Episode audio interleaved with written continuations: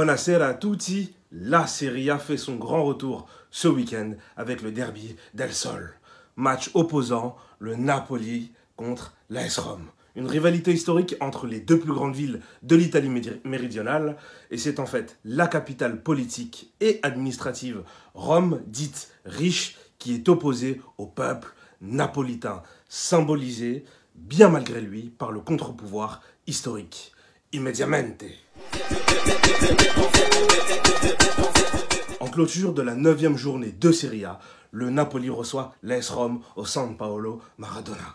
Après huit journées, le club napolitain occupe la sixième place avec 14 points, tandis que la Louve est actuellement troisième, du moins virtuellement troisième, à quelques unités de retard de l'AC Milan. Côté Napoli. Après une semaine très agitée, le Napoli, toujours en deuil de son citoyen d'honneur, le réveil est difficile. Mais le Napoli trouve les ressources nécessaires en s'imposant 2 buts à 0 en Europa League. En championnat, il réalise un départ intéressant, mais a perdu plusieurs affiches face à la Juventus, Sassuolo et au Milan qui occupent les premières places du calcio. Les Napolitains auront un maillot spécial en hommage à LPB d'Euro, aux couleurs de l'Argentine, maillot de 1986.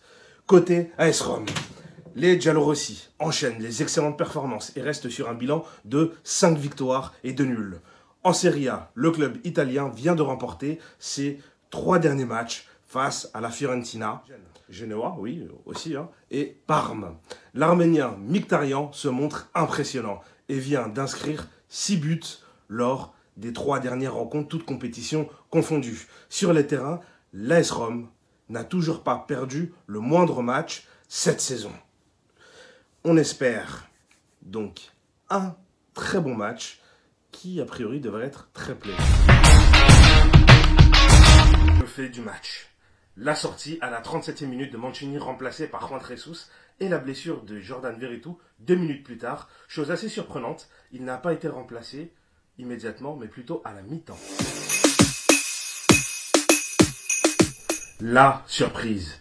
Mario Rui, qui réalise un très bon match. Il a eu une position très haute sur le terrain, ce qui lui a permis de prendre le couloir et d'avoir de l'espace pour proposer des décalages et distiller pas mal de centres. Il finit le match avec 100% des duels gagnés pour 91 ballons touchés pour un latéral gauche. Il est le joueur qui a touché le plus de ballons lors de ce match.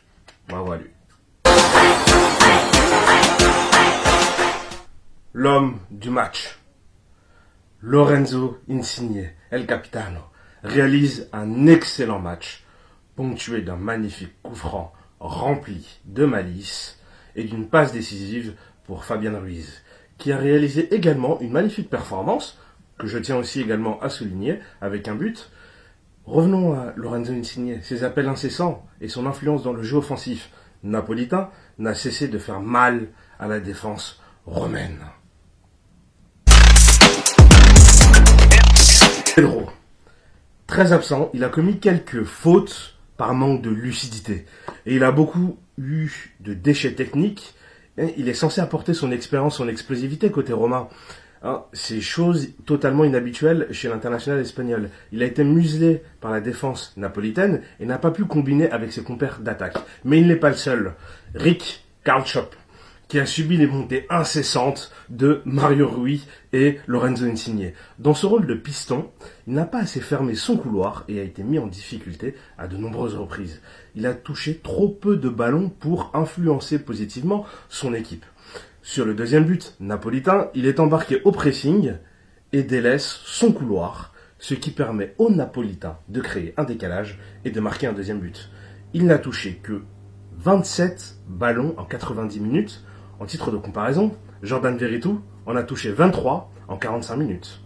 Une très belle rencontre avec un Napoli dominateur, un score logique, 4 à 0 pour le Napoli. On se retrouve mercredi 16 décembre pour un autre match opposant la Juventus contre l'Atalanta. Je vous souhaite à tous une très bonne soirée. Ciao à tutti, arrivederci.